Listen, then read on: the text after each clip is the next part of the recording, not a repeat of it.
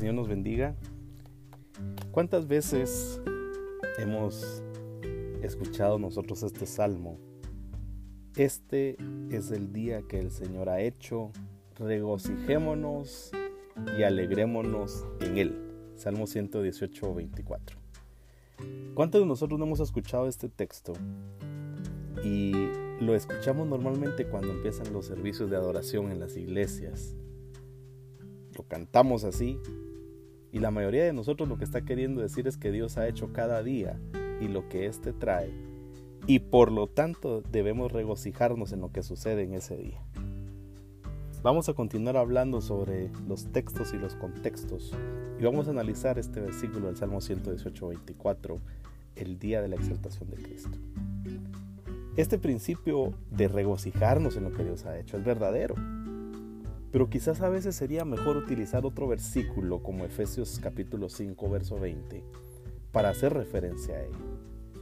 El texto que nosotros citamos de, del Salmo 118, 24 realmente ofrece una causa diferente y dramática sobre la celebración que debiésemos nosotros de tener.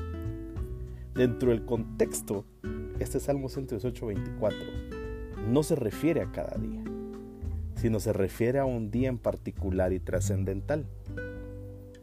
Yo considero que es el día en que el Señor hizo que la piedra desechada fuera la piedra principal del templo. Si usted lee el Salmo 118, versos 22 y 23, va a comprender esto. Y si lee el Salmo 118, del verso 19 y 20 y el 27, le da una panorámica mayor de lo que el Salmo está hablando. Se habla de un día especial del triunfo para el rey davídico, que se aplica al principio de los triunfos de Dios, pero realmente habla acerca en el Nuevo Testamento de ese sacrificio. El Salmo 118, 22 y 23 se cumple en el ministerio de Jesús, tal como fue dicho en el Evangelio de San Marcos capítulo 12, versos 10 al 11. Si yo logro entender esto, el Salmo 118, 24, el día grande y trascendental que había hecho el Señor, el día que el salmista llama a celebrar a quienes lo escuchan, es el día profético cuando Dios exaltó a Jesús, que fue rechazado por los sumos sacerdotes como la piedra principal del templo.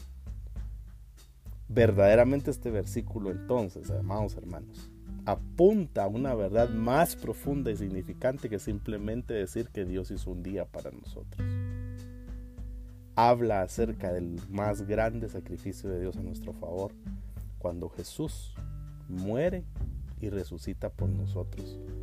Dese cuenta entonces cuán importante es entender los contextos. Si yo quiero decir que estoy feliz porque Dios hizo un día, quisiera tal vez utilizar Efesios capítulo 5, verso 20. Estar agradecido en todo Creo que es tan importante que nosotros sepamos. Y, a propósito, no leí las escrituras que referencié durante el podcast para que usted pueda ir a escudriñar las escrituras. Vamos a continuar hablando de estos contextos. Creo que es un tema bastante interesante. Recuerde que puede enviarme sus dudas, comentarios, aportaciones al correo adorarle.outlook.com. Adorarle.outlook.com. Nos escuchamos en el próximo episodio. Que Dios nos bendiga grandemente.